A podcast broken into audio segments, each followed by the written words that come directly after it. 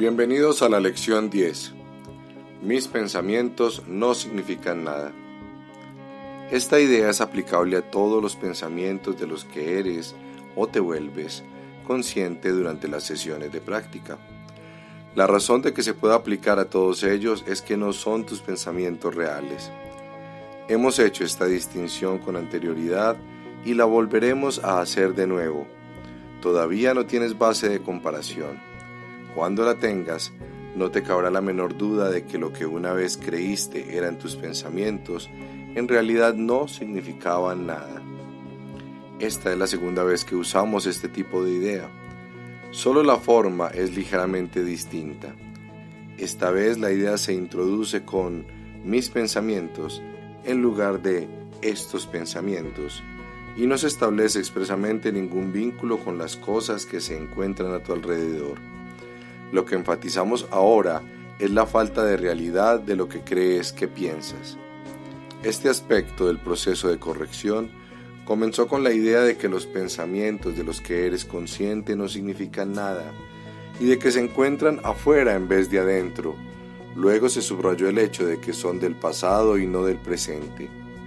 En lo que ahora estamos haciendo hincapié es en el hecho de que la presencia de esos pensamientos significa que no estás pensando en absoluto.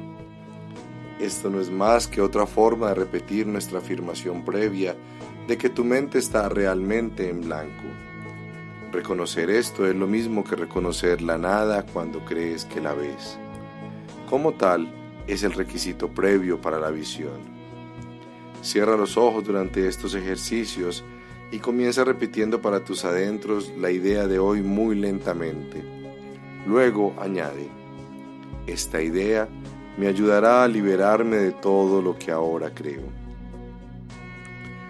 Estos ejercicios consisten, al igual que los anteriores, en escudriñar tu mente en búsqueda de todos los pensamientos que puedas encontrar sin seleccionarlos deliberadamente ni juzgarlos. Trata de evitar cualquier tipo de clasificación. De hecho, si te resulta útil, Puedes imaginarte que estás viendo pasar una procesión compuesta de un extraño repertorio de pensamientos que tienen muy poco o ningún significado personal para ti. A medida que cada uno de ellos cruce tu mente, di, mi pensamiento acerca de no significa nada. Mi pensamiento acerca de no significa nada. La idea de hoy puede servir, obviamente, para cualquier pensamiento que te perturbe en cualquier momento. Se recomiendan además cinco sesiones de práctica en las cuales debes escudriñar tu mente durante no más de un minuto aproximadamente. No es recomendable alargar este periodo de tiempo que, en caso de experimentar incomodidad, debería reducirse a medio minuto o menos.